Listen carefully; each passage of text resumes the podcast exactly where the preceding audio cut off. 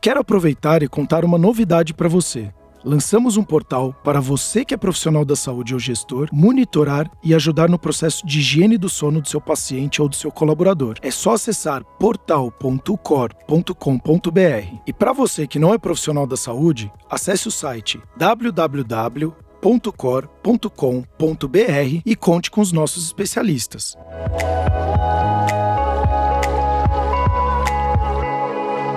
Cor cuidando de você. Olá, mais um episódio Cor Cuidando de Você. Eu, Sérgio Bruni. Hoje tenho um convidado muito especial. Ayar Andes, ele é nutricionista, especialista no funcionamento da mente humana. Eu achei super interessante. E aqui a gente falando um pouquinho nos bastidores, né? Ele, desde o início da carreira dele, ele se dedica bastante em pesquisar sobre como a nutrição pode ajudar na performance do cérebro. Então vai ser muito legal esse bate-papo, entender se de fato a nutrição ela influencia para mais ou para menos, como que ela influencia no nosso dia a dia. Então seja muito bem-vindo, Ayar. E muito legal ter esse assunto, porque normalmente quando a gente fala de nutrição, a gente sempre fala normalmente só de emagrecimento. Então a gente acaba sempre pensando comida, emagrecer ou engordar. Ao invés da gente começar a olhar a alimentação de uma forma muito mais ampla, o quanto que ela pode ajudar a gente a dormir melhor, aumentar nossa performance, como a, a nutrição influencia no nosso cérebro, na nossa biologia, assim sucessivamente. Então seja muito bem-vindo. Muito obrigado, muito obrigado pelo convite. Eu fico muito feliz de estar aqui para a proposta que vocês falaram de educar e ensinar mais as pessoas é o que eu uso com meus pacientes, porque eu falo assim, é o conhecimento que nos fortalece, né? É, e aí, a partir desse conhecimento que a pessoa vai conseguir aplicar na vida dela. Porque eu, eu não vou estar ali com ela fazendo as escolhas dela. Ela precisa saber o que, que ela vai escolher naquele momento, entender o que, que o organismo dela está pedindo. Se ela no outro dia acordou mal, é, pode ser por uma coisa emocional, uma questão psicológica, pode ser uma questão física mesmo, se ela dormiu pouco, né, que é o que a gente estava falando no começo. Então, entendendo o ser humano como um todo, que foi minha abordagem principal de poder auxiliar a respeito de toda essa nutrição direcionada a entender o organismo como um todo, porque tudo vai chegar no final no cérebro. E é muito legal você trazer isso, Ayar, porque e para quem está nos escutando, quando a gente a gente sempre colocou até até hoje, né, para não falar até pouco tempo atrás, o corpo é uma coisa e a mente é outra, né? Então, e até pouquíssimos anos atrás, você falar que fazia psicólogo ou qualquer coisa no gênero, você era considerado uma pessoa fraca emocionalmente. E hoje a gente tá vendo que muito pelo contrário, quanto mais você, porque quando você tem um personal trainer, você treina o seu corpo, você é bem visto, você tá cuidando do seu corpo. Mas aí você tá fazendo psicólogo e cuidando da sua mente, você é uma pessoa fraca. Não, você também é uma pessoa ainda mais forte, por olhar que você tem necessidades e que você precisa trabalhar em cima delas, seja pro lado bom ou ruim. As pessoas sempre vinculam que o psicólogo ou então qualquer outro profissional desse lado emocional, né, psíquico, é que sempre quando você tá ruim, você vai atrás desse profissional. Não necessariamente, você pode ir atrás desse profissional para estar melhor do que você está hoje. De repente você tá ótimo, você pode ficar melhor ainda e saber lidar com as suas emoções e pensamentos, que eu acho que é o principal fator, né? Quando você coloca essa abordagem no seu consultório e hoje como você vem transformando transformando a vida das pessoas. É, eu vejo muito nas suas redes sociais que você fala muito de como lidar com ansiedade, déficit de atenção e outros transtornos, né, de uma forma diferente. E eu achei super interessante como que um nutricionista aborda esse tipo de assunto. Lógico que tem tudo a ver com a parte da alimentação, né? Então, ansiedade, compulsão, tem toda uma questão psíquica aí que acaba envolvendo na maneira que a pessoa se alimenta. Mas quando você falou que ajuda as pessoas a trabalharem esses tipos de transtornos, eu achei super interessante, porque uh, normalmente você joga isso para o psiquiatra ou psicólogo e não você começa a olhar também essa parte nutricional de uma forma muito mais ampla, o que eu achei extremamente interessante. Como que funciona isso? Então, o principal que eu comecei a, a analisar, né, de tudo isso foi não o momento que a gente viveu agora, a pandemia, né? Acho que foi o maior divisor de águas. Eu sei que a gente passou por um problema mundial, né? E tudo foi afetado. Só que eu, eu falo que graças a isso, né? Eu pude olhar para mim mesmo. Então, assim, eu sempre foquei na questão nutricional. E meu divisor de águas era assim: por que, que algumas pessoas conseguem fazer uma boa alimentação, mudar ela, passou comigo e consegue, e por que, que uma pessoa que começou, consegue um pouquinho, desiste, ou ela fala, ah, não estou conseguindo, está muito difícil. E aí, quem não tem uma abordagem, talvez, de entender toda essa relação psicológica, emocional, a parte dos comportamentos adotados desde criança, na hora de ver esse ser humano, ela vai falar assim, ah, ela não tem, ela é fraca, ela arruma desculpa, ela não faz porque quer, não tem força de vontade. Então fica colocando o quê? Um encargo de mais culpa para essa pessoa. Ao decorrer do meu trajeto, eu fui vendo que o que, que tinha esse, esse divisor era a história dessa pessoa antes com a alimentação. E aí eu comecei a refletir pensando assim, a gente come no nosso primeiro dia de vida e teoricamente vai comer no último dia de vida. Só que quem nos ensina a comer de fato nesse período? Ninguém. O que a gente sabe é, são coisas que refletimos das pessoas na nossa vida, dos adultos da nossa vida, e é essa realidade que eu falo sempre, a realidade de hoje foi criada perante as experiências que foram vividas por essa pessoa. Então foi entendendo muito a relação de cérebro humano, comportamentos, toda essa parte cognitiva, de preferências alimentares. Uma criança que nunca comeu muito vegetais, não teve estímulo quando criança, será um adulto difícil de comer essas coisas. Então, sabendo de tudo isso, esse adulto, o que, que às vezes acontece? Ele acaba tendo problemas psiquiátricos, psicológicos, por uma questão de não ter os nutrientes corretos no organismo dele. Esse, esse organismo acaba ficando mais doente, tem, está mais suscetível a se tornar doente, tanto fisicamente quanto na parte neurológica, né? Então ela tem às vezes déficit de memória, déficit de atenção, dificuldade de concentração, ou mesmo ansiedade crônica, depressão, ou às vezes piora dos sintomas mesmo de um TDAH, por exemplo. Vendo todo esse trajeto e vendo que eu na pandemia decaí por o quê? Por um ter perdido pacientes, porque quando a pessoa vai cortar custos, né, quando tava aconteceu as coisas, né, academia fecharam, tudo, o nutricionista, um personal, vai ser as primeiras coisas que ele vai cortar. E nisso eu também dei uma caída. Só que eu nunca, né, e aí acho que a gente vai comentar isso, né, que nesse retorno meu, eu consegui vir puxando, voltar para os exercícios, voltar para alimentação, porque eu estava me deixando, estava dormindo tudo errado, e eu não, não dava importância para esses outros lados, né? Os pilares que foi o que você comentou comigo. E aí eu falei, eu só vi alimentação. Agora eu preciso ver o todo. Aí eu brinco que é da sair da Matrix, né? Que a gente vive hoje. Aí eu comecei a abrir esse horizonte e comecei a perceber que nessa volta eu estava me sentindo cada vez melhor. Só que eu tentei, eu percebi que alguma coisa faltava. E aí eu falei, vou, vou analisar isso com um psiquiatra, com um psicólogo tal fui fazer avaliação neuropsicológica, tudo, e aí descobri que eu tenho TDAH. Só que ele foi acalado por um ambiente que, por exemplo, eu fazia exercício, me alimentava bem, não sabia da influência do sono. Hoje que eu sei disso, eu falo assim, é saber amenizar todos os sintomas e trazer tudo que você teoricamente tem de ruim para potencializar para coisas boas. Fez sentido, mais ou menos, o que Sim, eu Sim, não, fez, fez bastante sentido. E legal você trazer isso da pandemia, porque durante a pandemia teve pessoas que melhoraram a saúde, né? Aquelas que nunca tinham se exercitado e começaram a, a fazer um pouquinho de exercício, aquelas que nunca tinham, é, pelo menos, é, é, se dado a oportunidade de de repente comer um alface ou uma, um tomate, alguma alimentação mais in natura que possa trazer alguns benefícios maiores do que aquela alimentação é, mais junk, né? Fast food, entre entre outras. Então, mas logicamente a grande maioria, até os dados dizem, as pessoas se tornaram mais sedentárias, pioraram a alimentação delas. E é muito louco isso, né? Porque é isso que você falou. A gente estava numa pandemia onde as pessoas o tempo inteiro falavam para você, primeiro não sair de casa, né? Mas e depois para você cuidar da sua saúde. E eram as coisas mais faladas. Você tem que cuidar da saúde, você tem que cuidar da saúde, você tem que cuidar da saúde.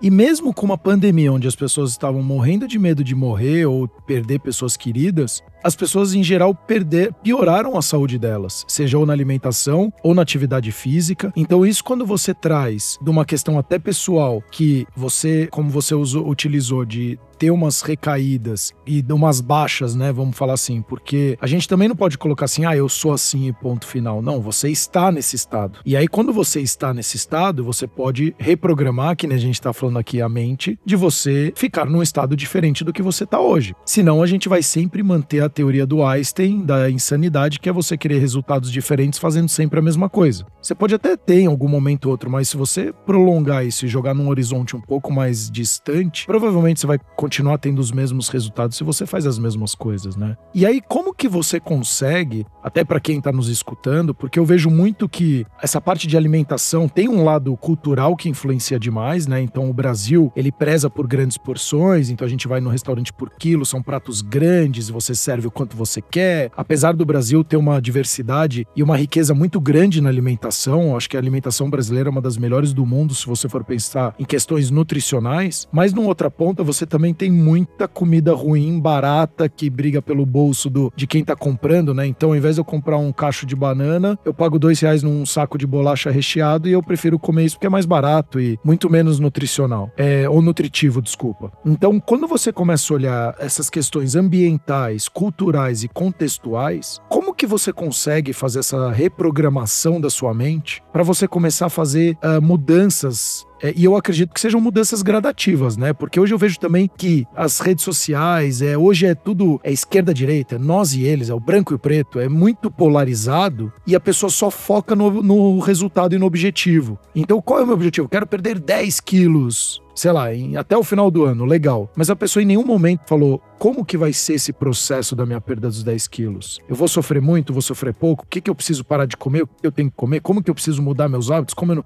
ela não foca no processo, as pessoas focam muito só no resultado. E aí eu vejo que há um grande equívoco das pessoas, em geral, em fazer essas mudanças focando sempre só no resultado, esquecendo que elas têm que amar, na minha visão, o processo. Porque é ele que vai fazer você conseguir atingir aquele objetivo de uma forma melhor, pior, onde você vai ter que é, abrir mão de tudo ou não.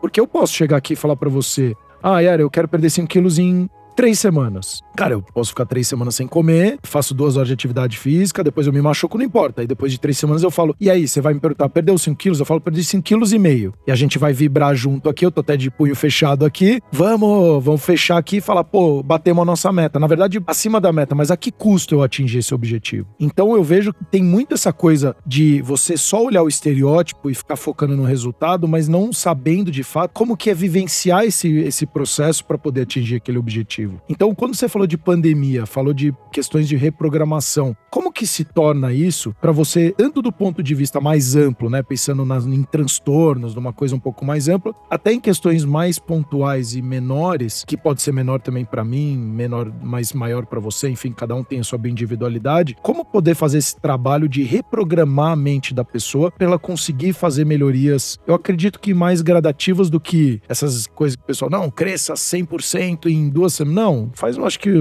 uma coisinha de cada vez, né? É, vamos. Vou tentar separar algumas coisas, né, dessa, de vários blocos que a gente conversou. É, hoje, né, o que, que acontece? Com a internet, a, a gente pensa que é muito fácil conseguir algumas coisas.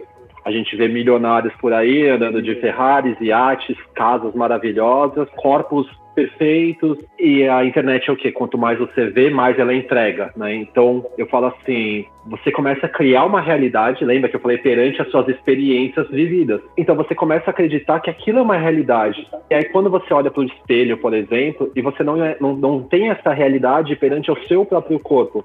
Só que assim eu falo assim que quer ser sincero vai numa praça de alimentação olhe em volta quantos corpos você vai ver desse, dessa forma, ande pelas ruas, quantos milionários você vai ver. E tudo isso é o que? A gente vê o resultado dessa pessoa, só que não sabe quantos processos essa pessoa essa passou. Uma pessoa que mudou o corpo realmente, ela pelo menos está no mínimo há 5 anos com isso, se não 10 ou 15. Então, eu falo que antes né, dessa minha jornada, eu também era esse cara que conseguia esse corpo depois de tantos anos, depois de 12, 15 anos fazendo isso. E foi a pandemia que meio que me tirou algo que eu gostava muito, que era a musculação. E lá que eu me destrambelhei, digamos assim, me baguncei tudo. Dormindo mal e tudo mais, toda essa bagunça. E na perdi muita massa muscular, 15 quilos de massa muscular que eu tinha lutado tanto para conseguir. E foi quando eu fiz a prim... eu voltei para academia depois que elas reabriram eu fiz, eu estava me sentindo meio uma sensação de anedonia, né? Parecendo com uma depressão. Não cheguei a, a buscar nenhum, nenhum médico, nada do tipo. Mas eu estava sentindo anedonia. Não, nada me gerava prazer, nada me gerava ânimo. Comia uma vez por dia. E foi um dia que eu resolvi voltar para academia. Depois, me sentindo com vergonha de ter passado tudo que eu passei assim, já ter chegado onde eu cheguei. Ou seja, eu penso assim, é o mesmo sentimento de um paciente meu que ele é obeso, que ele ou então é muito magro, ele tem uma vergonha de ir para academia porque ele tem medo do julgamento das pessoas. Eu, eu vivi isso, eu senti isso também. Porque minha, meu cérebro já passou por aquilo, ele sabe o quanto é custoso aquilo. E na volta desse exercício eu falei, nossa, naquele dia eu falei assim, eu, eu entendi a relação do exercício e do se sentir bem.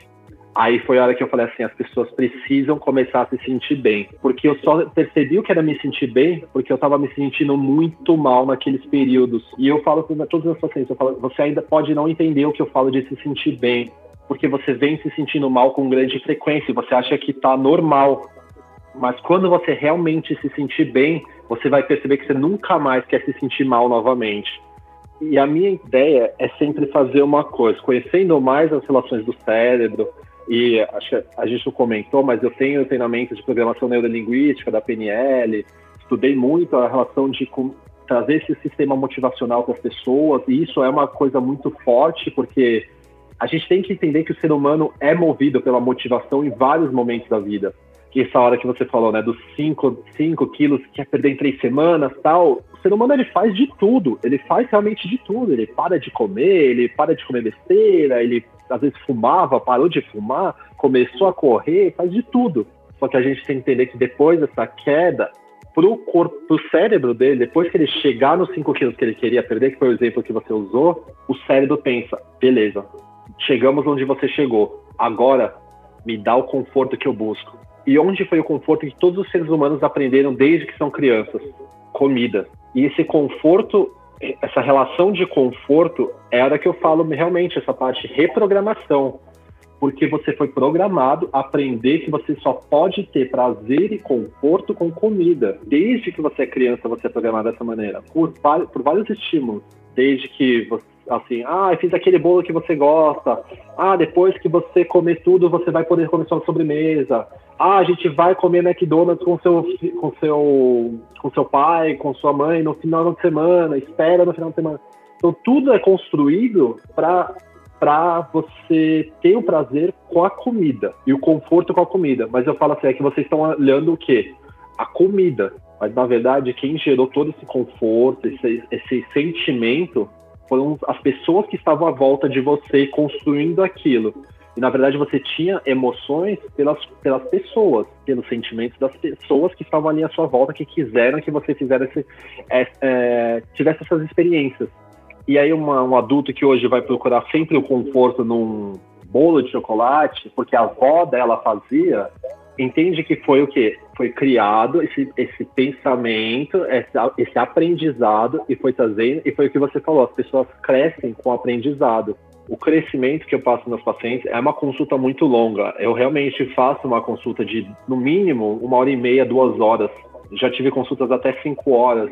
Para o meu paciente entender realmente o que, como eu vou entrar ali naquele ponto do presente e falar, ó, é isso que está acontecendo, isso que acontece, isso que aconteceu durante a sua história. O que, que você tem que fazer agora como adulto? Tomar a decisão de mudança. Você tem que olhar para o seu passado de uma outra maneira e não ser fadado a coisas que aconteceram. Eu falo assim, tá, você tem depressão, mas você não é a depressão. Você está depressiva. Você, a gente precisa trazer de novo. Só que você precisa de um organismo saudável e um cérebro saudável, porque você está vivendo uma neuroinflamação de uma depressão, ou de um TDAH disfuncional, de um TEA disfuncional, né, o transtorno de espectro autista. Eu não sei se eu consegui chegar nos pontos que a gente queria. Não, chegou super. E olha que interessante para quem está nos escutando, você que está escutando. Olha como a questão que a gente já fala aqui, em vários episódios a gente fala da, que, da importância do autoconhecimento. O quanto que o autoconhecimento vai te ajudar a você olhar para você, porque a gente sempre tem uma relação com o ambiente. E como você está se relacionando com esse ambiente. Então, quanto que o contexto influencia e você falar assim, ah, eu sou assim e ponto final, você está perdendo uma grande oportunidade de ser uma pessoa melhor com você mesmo, em primeiro lugar. Esse autocuidado, então você entender que o seu contexto, e de fato aqui a gente não está falando, e me corrija se eu estiver errado, tá, Yar? A gente não tá falando pra você não comer o bolinho da vovó, muito pelo contrário, ele traz muito conforto, ele traz lembranças confortáveis, gostosas, que te traz é, sensações de, de, inclusive de produção de hormônios do prazer e felicidade. Agora, a questão é, você tá querendo só isso, e é isso é o seu motivador de vida, ou você está fazendo isso como parte também da sua rotina, do, do seu dia a dia e ele sendo colocado em algum momento na sua vida. Então, para quê? Para você não ficar trabalhando todo santo dia para querer o bolinho. Mas sim que ele faz parte do processo e tá tudo bem. Como você fazer atividade física faz parte do processo, como você ir trabalhar faz parte do processo, como você estudar faz parte do processo, como você ter suas necessidades básicas faz parte do processo, como você dormir, acordar faz parte do processo e tá tudo bem. Então a gente tem que começar a entender que esses acontecimentos, eles fazem parte. Agora, se eles estão acontecendo com mais frequência, que não é tão benéfico para nossa saúde, seja física ou mental, aí eu acho que vale se dar uma parada. Por que que eu estou fazendo isso? Se perguntar o que que tá acontecendo e trabalhar em cima disso.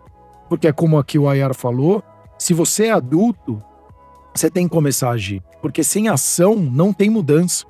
Senão a gente fica só é, se tornando papagaio, né? Porque falar até o papagaio fala. E eu já falei isso em vários episódios, mas o agir é o mais difícil. E aí, Ayar, por que que você é, enxerga? Eu já entrevistei outras pessoas, eles falam muito da recompensa do curto prazo com a do longo prazo, né? Então eu como o, o chocolatinho de agora, porque eu só vou, se eu vou na academia, eu só vejo o resultado lá na frente. Então eu pago um preço muito alto hoje para ver o resultado muito no futuro. Já essas bonificações do curto prazo, você come tiçando uma dor agora, né? Então eu pego uma barra de chocolate, como a barra inteira, sentir aquele prazer momentâneo. Como que você consegue trabalhar mentalmente ou fazer um, um biohacking aí, ou então pensando numa neurociência, como que você consegue, então, fragmentar esse tipo de trabalho para você, de repente, não ir 100% da barra de chocolate, ou você conseguir fazer pequenas mudanças ao ponto de você conseguir ter um pouco mais de controle sobre esses determinados momentos? E corroborando com isso, o quanto que você se alimentar cada vez de alimentos mais nutritivos também influencia para você ir aos poucos também fazendo esse tipo de mudança, por exemplo? Perfeito. Todos esses pontos que você falou são exatamente que eu utilizo, né? Esse autoconhecimento com meus pacientes, eu falo que eu, eu não eu brinco assim, eu não sei como outro nutricionista atende, eu sei como eu atendo. E aí eles falam assim que o, o, reflexo disso é, é eles se conhecerem muito durante a consulta. Por quê? Porque eu vou trazer pontos que eles já me mostraram. Eu não sei se eu, a gente não chegou a comentar, mas eu tenho um questionário prévio que aí esse paciente vai me falar coisas da, da infância dele, da adolescência, algumas coisas questão de parte psicológica, psiquiátrica, o sono quando que ele dorme, como é que tá a qualidade do sono, a alimentação dele, quais são os alimentos. E aí eles até, já no questionário, eles já me trazem na consulta, nossa, aquilo ali foi muito reflexivo para mim. Eu olhando o que eu como, falo, nossa, eu como muito mal, é, eu, eu, vi que era necessidade realmente de mudar e tudo mais. Aí eu falo assim, você tem só questão de tomar cuidado dessa coisa de girar a chave, porque ninguém funciona girando a chave. A gente acredita muito nisso. Existem pouquíssimas pessoas que conseguem girar a chave, mas permanecer nessa chave girada, o que é quase impossível para grande massa. E as pequenas mudanças eu incorporo como com meus pacientes. Eu falo assim: todas as vezes que eu vejo o questionário, eu estou aqui na consulta com você, para mim vocês são um livro. Um livro que eu estou lendo, que eu estou acompanhando a história lá no questionário, aqui que eu fui, fui pegando pontos da sua infância, conversando, entendendo como essa pessoa funciona e ela fala assim, ó, tá vendo que isso acontece dessa forma, assim, assim, assim, vamos comigo sair dessa história e você acompanha essa história junto comigo, a sua própria história. Lendo esse livro, sabe quando a gente realmente lê um livro, vê um filme e fala assim, nossa, nossa, por que, que essa menina foi fazer isso? Por que, que esse menino foi fazer isso? Ele devia ter feito isso, devia ter tomado a melhor escolha ali, ele não escolheu isso porque deveria ter feito isso, enfim. Nossa, a decisão dele foi ruim é mais ou menos como eu vejo nos pacientes. Eu falo assim, ó, se você continuar tomando essas mesmas decisões, não vai ter os resultados diferentes, que é o que você busca. Eu falo, eu sei que você talvez queira ir para o casamento de daqui a dois meses, três meses, mas eu falo, aí você perdeu os 10 quilos, mas e depois? Como você sustenta? Porque você nunca sustentou quando você perdia os 10 quilos. Na verdade, você perdia os 10 e você ganhava 15 na recuperação perdeu em dois, três meses, mas a que custo? Porque depois em seis meses você ganhou 15 quilos. Você entende que você está lidando contra um cara muito forte, que é o seu cérebro? E o seu cérebro, ele gosta de sentir prazeres rápidos sempre, sempre, sempre, sempre, sempre. Porque são áreas antigas que vivem nessa parte de buscar prazer. E quanto mais rápido vem esse prazer, seu cérebro mais gosta disso. Então, quando a gente é, abre a rede social, fica pingando de vídeo em vídeo, quer comer alguma coisa hiperpalatável naquele instante, simplesmente por uma vontade imediata, é, enfim, seja lá o que for, né, até compras online, fala pornografia, todos esses excessos, e o mundo, ele é feito, sabendo disso, ele é feito para dar esses estímulos.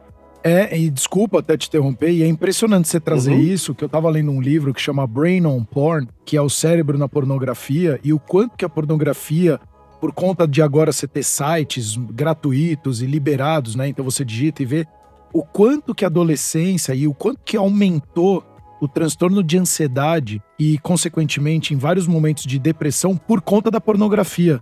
Porque você fica, que nem você tá falando, Ayari, obrigado, estimulando o seu cérebro a sentir aquele prazer o tempo inteiro. Então hoje a gente tá numa fase, numa geração, que a gente só pode ter prazer e que a gente não pode sofrer, que a gente tem que sempre ser a pessoa mais feliz do mundo. E na verdade, o que é ser o mais feliz do mundo? É a hora que você ganhar um milhão de seguidores, a hora que você ganhar uns 10 milhões de reais no, na conta do, do, do no, no, seu banco, a hora que você tiver o carro importado e puder mostrar para os outros. Então, acho que quanto mais a gente tiver alinhado também com os nossos valores, e de novo, e se preocupar menos com que a opinião dos outros, que nem você falou na academia, etc. Quanto mais a gente tiver alinhado com os nossos princípios e valores, provavelmente a gente vai ter uma paz de espírito maior, ou vai se sentir uma pessoa muito mais agradável conosco mesmo, né? A gente vai se aturar mais e, consequentemente, ser essa pessoa mais feliz. Porque o feliz as pessoas olham, é o que você falou, é o Instagram, é o cara vibrando, é aquele corpo incrível e ele com muita.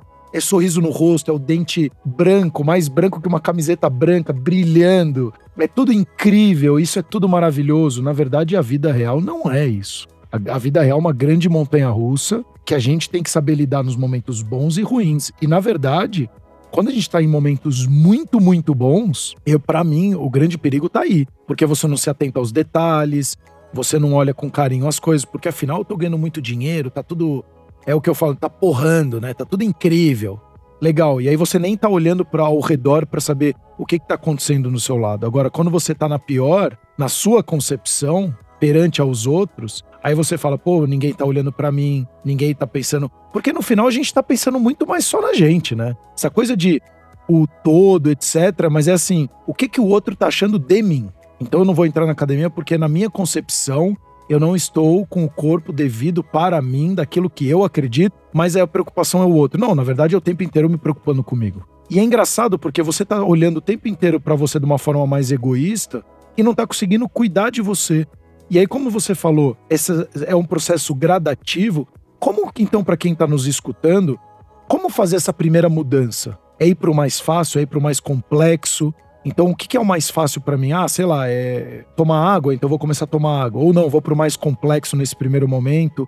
Como que você reprograma a mente da pessoa para ela começar a ter pequenos awards, né? Pequenas conquistas, para ela também se sentir capaz ao longo da jornada que ela pode fazer essas mudanças. Porque como você falou, essas mudanças muito drásticas, ela pode ter um resultado, mas dificilmente você consegue sustentar, porque ela foi muito drástica. Então, como conseguir ter essa maleabilidade, conseguir ter esse, esse gradativo? Como que você consegue reprogramar dessa forma? Como que você fala para os seus pacientes no consultório? Porque eu acredito que cada um tem o problema de emagrecer, outro problema do trabalho, outro tem... E a gente vai colocando as desculpas e as muletas para a gente não atingir aquilo que a gente quer. Mas como que você reprograma isso de forma mais objetiva e prática no dia a dia para elas? O mais importante, quando eu observo assim com meus pacientes, é observar o contexto do ambiente dele. Porque, na verdade, o ambiente sempre vai nos modular de forma positiva ou negativa. Eu falo que muitas vezes no Brasil, infelizmente, é de forma negativa porque a gente tem um pensamento muito do brasileiro ser um povo muito acaloroso, que você tem que abraçar as pessoas, você tem. Então não entende às vezes a individualidade de alguns. Então a pessoa tem algumas pessoas que não querem participar do, sei lá, do carnaval, do samba, vamos dar esses exemplos, né, que é mais, são mais comuns. E aí acredita que, que, vamos supor assim, por que eu estou falando que o ambiente pode nos favorecer ou desfavorecer a maior parte das vezes? Eu dou muito exemplo que eu tenho muitos pacientes que trabalham em empresas normais, né? E aí, toda quarta-feira, um happy hour. Ah, mas você não vai, mas por que, que você não vai? Tá, aí a pessoa vai. Ela se sente na obrigação de ir, então ela vai. E aí, ah, mas você não vai beber nada? Pô, você não se diverte. Entende que os conceitos são: se você não bebe, você não se diverte. Se você veio, você vai ficar com essa cara. Ah, não sei o que lá. Então, é tudo o quê? Esses julgamentos para essa pessoa. Se a pessoa queria que você fosse, ela quer a sua presença. E não que você beba realmente, porque você teoricamente tem que se divertir bebendo. Então, é, tá faltando algumas coisas da questão de um. Você falou da questão do egoísmo, mas eu falo com meus pacientes assim: vocês têm que ser um pouco egoístas. Mas quando eu falo egoísta, eu falo egoísta de trazer um bem para si só e não ceder ao ambiente todas as vezes que foi assim a sua vida. O que, que, eu quero dizer com isso? Você falou de como é que eu vou inserindo isso. Eu já vou prevenindo ele de o que, que ele vai ter que fazer perante o ambiente no qual ele vive. Por exemplo, quando um paciente ou qualquer pessoa, você deve saber mais que ninguém, quando uma, uma pessoa está com uma marmita, ela está comendo, que ela está com uma dieta ali e tal, só que ela está num lugar que tem 10 pessoas comendo lanche. Duas pessoas ou uma vai perguntar para ela assim: Nossa, por que, que você está comendo isso? Nossa, mas você aguenta comer isso? Nossa, mas todos os dias você come isso? Mas, mas não te enjoa, você não se enjoa? E aí eu falo assim: é, você entende que você está tá buscando uma mudança sua para sua relação física, para sua relação até questão neuroquímica que você quer melhorar, um organismo todo tornar ele mais saudável. E isso incomoda as outras pessoas que estão te vendo de fora, porque perante um ambiente que está comendo lanche, que teoricamente estão te agredindo nutricionalmente, você é o que está errado perante a eles, e não você que está certo perante ao outro. Então, assim, é muito confuso os conflitos que estão existindo. E a mesma coisa quando, por exemplo, vai ter, sei lá, cantaram parabéns numa empresa. Aí vem, você tá numa dieta e você não quer comer doce hoje. Não é porque você, sei lá, enfim, você não quer comer e as pessoas vêm e você te pergunta, ah, tô, né? Aí você fala assim, o que, que é o normal? E as pessoas falam assim, não posso. Só que o que, que acontece? Eu falo, nunca diga que não pode. Por quê? Um, em primeiro lugar, você está reforçando um pensamento para você mesmo, no qual você vai acreditar está privado e você está numa prisão, assim como um prisioneiro não pode sair. E quando você puder sair, você vai comer de qualquer jeito, quanto você puder, e vai perder a linha igual todo mundo faz. Ou então você vai falar assim: obrigado, não quero. Porque se você falar não posso, a pessoa vai, você vai arrumar motivos para ela perguntar por quê. Ela vai falar, ninguém é feliz fazendo isso. Para que que você faz dieta? É só hoje. Então eu sempre falo, o ambiente está tentando sempre, de alguma maneira, te modular. Ele vai estar tá sempre te modulando. Quando você, aí eu falo assim, quando você é, é questão de egoísta, é questão de se ver em primeiro lugar perante a não cair nessas armadilhas do ambiente. Ah, todo mundo vai na balada, por que, que você não vai? Não, porque eu quero acordar cedo, eu quero dormir cedo, porque eu quero acordar cedo, porque de manhã eu vou correr, de manhã eu vou fazer, vou para academia. Ah, mas você já vai todo dia, por que, que só hoje?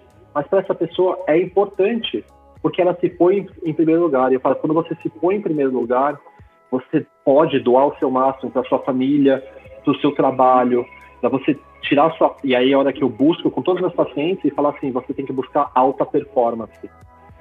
Mas não é alta performance para o cara que faz triatlon, o cara que é o, é o campeão ali das Olimpíadas, é o seu, a sua alta performance perante a sua realidade. É você ser é a sua melhor, melhor, é você ser é a sua melhor versão, né?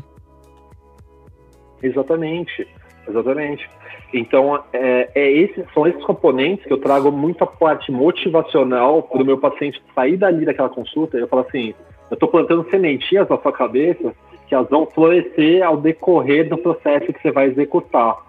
Só que eu, saiba, eu falo assim: saiba que sempre seu ambiente vai estar te modulando. Então, pode ser seu relacionamento, pode ser seus filhos, que aí você vai falar assim: ah, sempre tem doce em casa para os meus filhos. Eu falei: tá, mas não são eles que vão no mercado comprar. Não, não, é você, não são eles que mandam você comer. Então, tudo, tudo, tudo vem do o comportamento de cada um e os padrões dos seres humanos de hoje e dos antigos, eu falo assim, que agora é, você precisa reaprender coisas que não foram aprendidas. Onde que eu programo também, que você perguntou? O modo de comer. As pessoas se esqueceram como come. É. As pessoas não sabem mais mastigar. E o primeiro sensação de da a primeira parte de etapa de digestão é mastigar o alimento. E as pessoas estão o quê? Com o celular, é. olhando algum vídeo, ouvindo esse vídeo, e quando elas estão comendo, elas nem percebem que é terminar a comida e o cérebro delas não entendeu que ela está satisfeita. Ó, Yara, olha que loucura. Isso que você está falando é tão sério. Por conta da internet, de a gente estar tá com o celular em mãos ou assistindo televisão, a gente chega a comer 40% a mais do que a gente precisa só por estar tá distraído e prestando atenção no celular ou então na televisão enquanto a gente está se alimentando. E aí é, é, e aí é uma questão pessoal, desculpa, é que eu preciso perguntar isso. Até uma, é uma coisa minha. Eu como muito rápido. Eu praticamente engulo a comida, eu não mastigo. Como eu consigo trabalhar aos poucos essa mudança minha? Já me falaram, ah, conta o número de mordidas que você tem. É, cara, legal, é muito bonito, as teorias são lindas, mas na prática, como que eu consigo trabalhar de alguma forma um pouco mais essa calma na hora de comer? Até porque tem um tempo, um delay, né? Onde quando você começa a comer, vai para sua pro, pro, pro seu sistema nervoso, para sair informação que você está começando a se alimentar. Então, se eu como muito rápido, às vezes eu também acabo comendo até mais do que eu preciso, porque ainda não chegou a informação do tanto de alimento que está vindo para o meu corpo, né? Quando eu começo a comer de uma forma mais devagar ou mais cadenciada, a informação vai passando aos poucos e eu vou vendo que eu vou tendo um poder de saciamento maior, com uma saciedade maior num período mais curto, vamos falar assim. Qual que é uma estratégia, o que que eu, nesse caso, poderia fazer, ou se tiver alguém escutando com o mesmo problema, comendo muito rápido? E eu fiquei até assustado porque ontem eu tava almoçando com uma pessoa do trabalho e ela falou, nossa, tô nem na metade do prato, você já acabou. E assim, aquilo me deu um, não sei nem, não é nem uma tristeza, mas eu falei, nossa, é verdade, não tô nem reparando mais o que eu tô fazendo. Como que a gente consegue, então, trazer esse mo momento presente aí para poder comer de uma forma um pouco mais tranquila. Perfeito. Eu já tinha feito e tenho vários cursos de Mindful Eating, né? Que é a atenção Sim. plena perante a, o momento que você está comendo. Mas aí eu falei, eu preciso trazer práticas para os meus pacientes. É. Porque se eu falar só o, o problema, ó, você está comendo rápido. Você, ah, você tem que comer mais devagar. Só que se eu não ensinar nada, não vai adiantar, porque eu preciso trazer as soluções para o meu paciente. Então, quais são as soluções que eu posso te trazer que realmente funcionam? Eu, eu trabalho com o meu paciente, eu falo assim, e vou fazer, vou falar com você, vou te perguntar. Você lembra nos nossos cinco sentidos? Você sabe quais são os cinco sentidos dos seres humanos? Tato, olfato, visão, audição e paladar. Perfeito. Imagina quando você está no celular distraído. Quais são os, os, os sentidos que você está perdendo?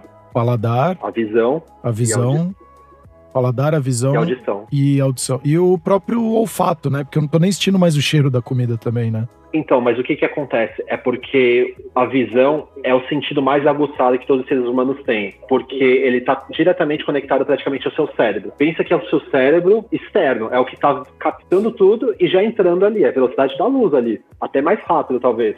O que que muda de tudo isso? Quando a gente está perdendo o maior dos nossos sentidos, a gente está desligando ele e os outros automaticamente vão ficar desligados. O que, que a gente precisa fazer? Deixar um pouco o celular de lado, deixar no nosso bolso, deixar em algum outro local ideal que a gente não possa nem alcançar ele. É, porque é mais forte do que a gente. é, exatamente. A gente não mexer mesmo, a gente começar olhando para a comida, lembra aquele, aquele antigo ditado, ditado, né? Nós comemos com os olhos. Sim. E é verdade. Então, quando a gente está sem olfato, resfriado, a gente não percebe o sabor da comida. Então vamos lá, o que, que a gente tem que fazer? Voltar a olhar para aquilo que a gente está comendo, que a gente vai começar a ver a comida diminuindo conforme a gente vai comendo. Nosso cérebro vai identificar isso. A gente vai o quê? Então, nesses sentidos, você tá, vai estar tá mastigando, que é um dos sentidos. Aí você pode falar assim, né? Você falou assim, ah, contas mastigadas. Eu falo assim, isso não basta. Porque o que, que acontece? A pessoa vai ter que lembrar disso. Isso, exato. Então, o que, que eu vou aplicar com você? É uma técnica que eu chamo de pausa do garfo o tato as pessoas acham que não usam para comer, mas a gente segura um garfo e uma faca para comer. Sim. Só que percebe que a gente não solta eles. Então o que, que você vai fazer? Você tá ali comendo rápido, você, precisa, você vai começar a ganhar percepção aos poucos, é um exercício. Então você vai fazer o quê? Você vai pausar o garfo no prato e aí sim você vai mastigar pelo menos 15 vezes. O que, que é o ideal? são 20 a 25. Mas eu falo assim, vamos começar com 15, pra gente pelo menos, porque eu sei que você não deve mastigar nem 5 ou 3. É, então exato, vamos. Exato. Mas é isso mesmo. Então, pausando o garfo, você começa a ter que prestar atenção agora na sua mastigação e no seu paladar. Então você vai ter que ir lá, mastigar, mastigar novamente tal. Engoliu, pega o garfo de novo. Coloca, colocou comida na boca, pausa de novo garfo e volta a mastigar. Você vai perceber que, ah, nossa, que cansativo. Eu falo assim, sim, porque ninguém te ensinou isso. Ninguém ensinou a gente a comer. Sempre foi as coisas na pressa. Quando a gente é criança, é, vai, come logo, almoça logo. Nossa, ainda não limpou o prato, vai logo, você demora muito. Toda a pressão que vai vindo e o mundo de hoje que pressiona a gente estar tá com a cabeça lá na frente, que aumenta a nossa ansiedade, a gente não tem atenção ao presente. Então, o que a gente está comendo é no presente. Então, a gente tem que ter pelo menos 20 minutos para parar, sentar, comer direitinho, prestar atenção no que está fazendo. Aí o que, que a gente pode fazer também para aumentar a saciedade? Antes de comer, eu, falo, eu passo uma regra para os meus pacientes também. Você vai ter que tomar um copo de água, 200, 300 ml. Eu falo, aí fala, ah, mas eu vou ficar cheio. Eu falo, então, a questão é que a percepção de fome e sede são muito parecidas. Se você estiver com sede, só que você não sabe disso, aí você vai comer você come a mais para tentar saciar sua sede, mas você está saciando sua sede com comida, com calorias e você vai comer mais. Então se hidrata antes, a água passa direto para os seus órgãos, não vai precisar é, diluir, que é o que acontece que as pessoas bebem comendo, o que é um mal, porque elas empurram comida, e aí elas aumentam o volume gástrico do estômago, vai piorar a digestão, que todo mundo hoje em dia tem, tem dificuldade com a digestão, porque o ácido é para digerir aquilo ali e ele vai diluir com água, então a gente precisa diminuir a quantidade de água. Então, no máximo, é alguns pequenos goles enquanto está comendo e quando terminar, esperar pelo menos meia hora ou uma hora para beber alguma coisa. Exato, e vai hidratar o estômago. Então, olha só que interessante, você que está escutando aqui, se você está indo para o café da manhã, para o almoço ou para o jantar, toma o seu copo de água, para você ver se é fome ou vontade de comer, para trazer um pouquinho, dar uma hidratada aí no seu corpo e começar a entrar num processo para você se alimentar melhor. E você, é essa parte, Ayar, obrigado de novo, essa, essa do talher, tenta praticar hoje. Ou se você está escutando agora e está comendo, é, eu peço para você, para esse áudio aqui, deixa o celular de lado, se dá um tempinho para você se alimentar de uma forma mais tranquila, que eu vou começar a praticar isso e obrigado de novo para colocar o talher a cada hora que você vai fazer a mastigadas, coloca o talher no prato, deixa as mãos livres. Aí você terminou, pega o talher de novo. É, isso é verdade, eu nunca tinha parado para pensar, mas eu fico com o talher o tempo inteiro na mão. E a hora que você vê, você tá gesticulando com o talher, se você tá numa conversa ou qualquer coisa, mas você não larga ele.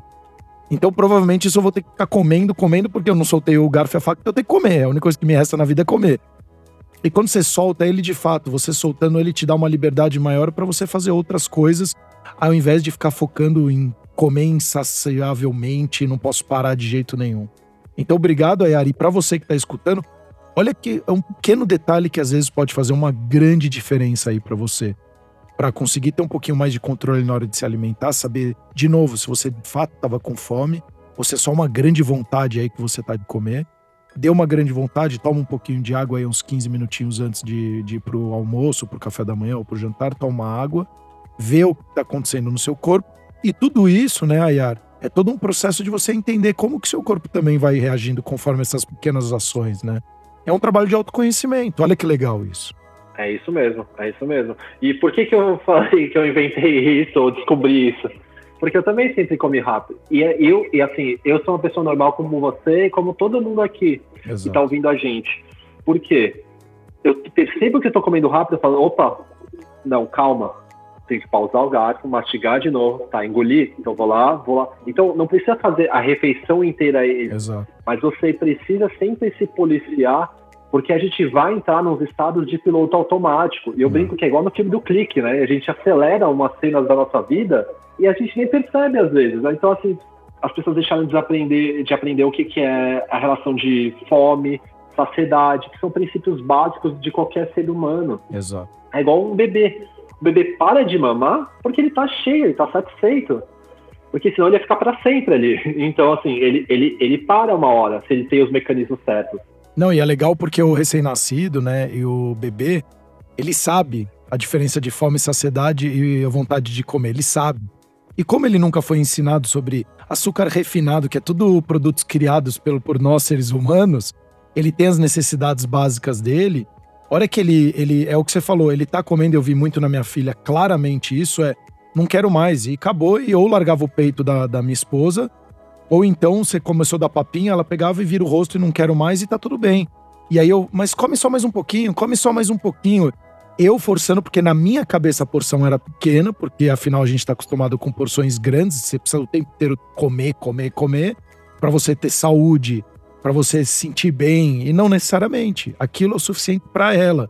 Então também, olha que legal para quem é pai e mãe aqui, como que você também atua com o seu filho, né? E aí às vezes a gente nem percebe, entra, não, mas só mais uma garfada, só mais uma garfada. A hora que você vê, você colocou mais três, quatro, cinco garfadas na boca do seu filho. Lógico que tem o lado da manha, tudo, mas a gente com o tempo também vai percebendo se é manha de fato ou se ele não quer mais comer ou se ele de fato tem a saciedade dele. Então é interessante porque eu gravei, inclusive, outro episódio com a Desiree Coelho, que é, ela, a gente grava bastante episódio aqui com a gente, e ela falava muito isso, né? Ela entrou muito nesse detalhe da criança e que ela já sabe. Então é que a gente que vai doutrinando e por a gente não ter conhecimento, a gente acaba ensinando muitas vezes de uma forma errônea aquilo que é natural nosso, do ser humano, né? Perfeito. E aí é o que eu falo, né? É o ambiente, querendo ou não, a gente, o pai a mãe é o ambiente dessa criança. Ô, Ayara. Só que eu nunca, eu jamais nunca culpo pais por isso, pais é. ou mães por isso. Não, pelo amor de Deus, não é para você se sentir culpado, é para sim, você tem informação de qualidade, por isso que a gente está gravando o episódio aqui, para trazer informação e você tentar aos poucos aplicar alguma coisa, tanto na sua vida, na vida da sua família, que você vai ver que vai ter impactos muito, muito positivos. Ayara, a gente está chegando aqui na etapa final e, de uma forma geral, o que, que você traz hoje, então, para quem está nos escutando? O que, que ela pode começar, então, a fazer?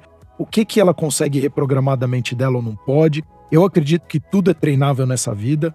Essa coisa de, ah, eu não posso, eu não consigo, mentira. Isso aí você está limitando a sua capacidade. Você pode ter uma dificuldade maior ou menor, né? Tem aquelas pessoas que nasceram com QI de raciocínio lógico, mas não quer dizer que eu nunca vá aprender matemática. Talvez só tenha uma dificuldade um pouco maior do que as pessoas, mas se eu treinar eu vou conseguir. Como que você reprograma então?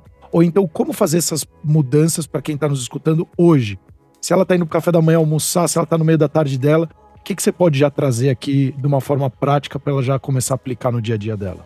Algumas coisas pontuais que eu sempre falo é a relação de que para comer a gente tem que pensar um pouquinho mais e não deixar só simplesmente a questão emocional contar. A gente tem que pensar um pouco. Pô, se eu quero comer uma maçã um brigadeiro, por que, que eu quero optei pelo brigadeiro? Não, ah, o que, que é mais gostoso? É o brigadeiro, então eu já vou lá comer. Então, pensar um pouco nessa hora. Já na questão do exercício, eu já falo, é o contrário. Não pensem muito. Vai fazer. Que nem a gente falou da ação.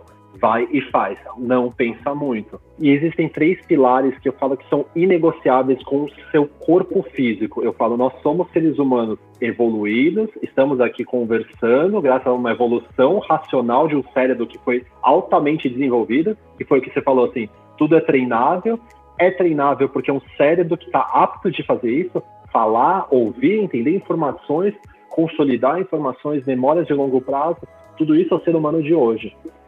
Só que isso a gente tem há poucos milhares de anos. Eu falo, há muitos milhares de, de anos, nós somos ainda seres humanos com uma biologia física que tem os mesmos do, é, um coração, dois pulmões, dois rins, um intestino, que funciona da mesma maneira. Só que a gente se perdeu por um excesso de evolutivo na questão do cérebro. Só que o nosso corpo físico depende de três fatores: a alimentação, o melhor possível. Claro que a gente tem que entender o ambiente, que vai ter besteiras, vai ter umas coisas a mais, vai ter doce e tudo mais. Não tem problema de vez em quando. Aí você tem o exercício físico, que é a mesma coisa que o pessoal do passado faria caçando ou fugindo de animais. E o terceiro ponto, sono. Os três são inegociáveis, porque você depende de dormir bem. O pessoal fala, eu quero produzir mais, quero ser mais inteligente. Eu falo, então você tem que, você tem que dormir mais. Você só vai conseguir se você dormir mais. Se você só vai conseguir se você se alimentar bem.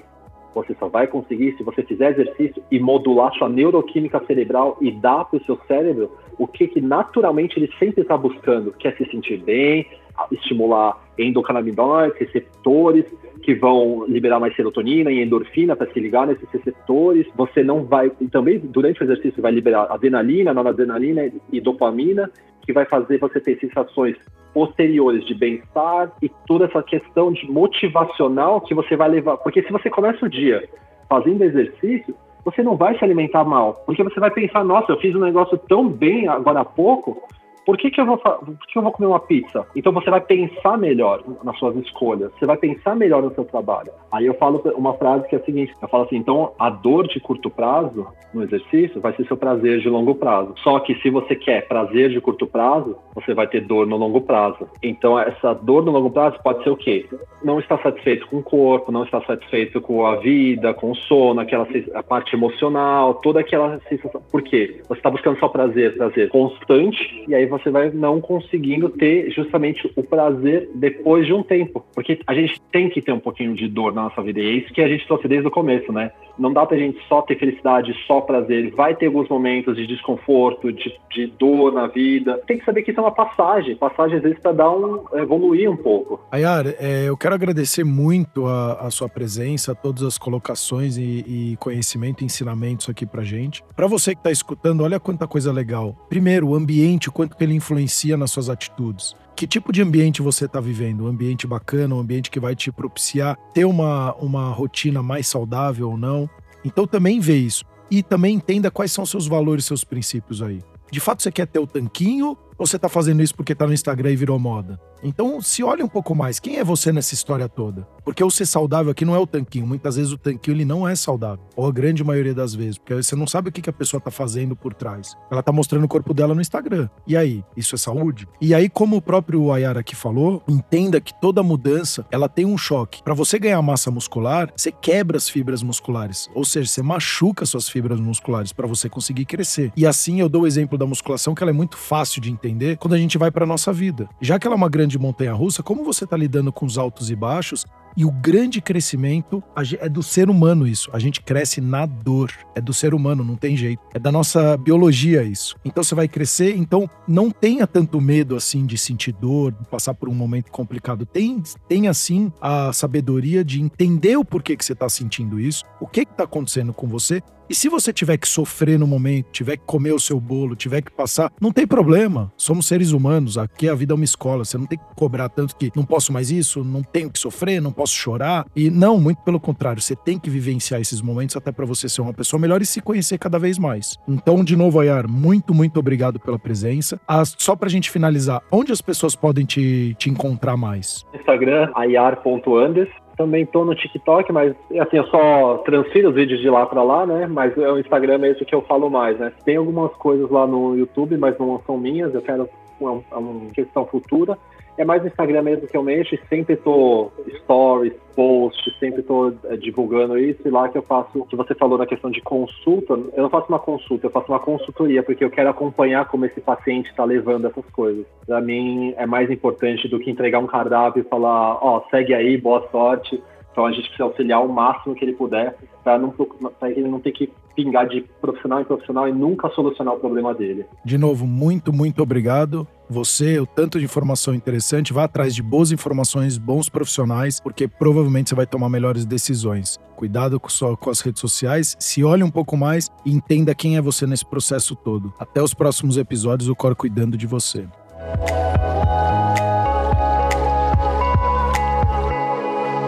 Cor cuidando de você.